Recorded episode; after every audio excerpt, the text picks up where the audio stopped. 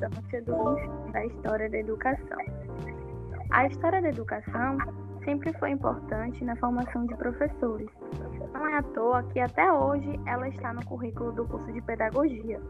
Então, a história da educação é fundamental das ciências da educação e ela deve ser justificada, em primeiro lugar, como história e deve ao passado com o presente. A história da educação ela ajuda a cultivar um ceticismo saudável.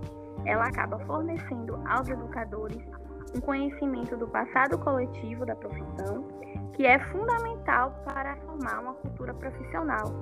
Então, estudamos o passado né, para entender o presente e o passado em si mesmo. Podemos fazer comparações de fatos sem julgar, né, para poder cultivar saudável ceticismo. E é importante estar aberto para fazer comparações e analisar as dúvidas, porque o surgimento de coisas que parecem ser novas já pode um dia ter existido.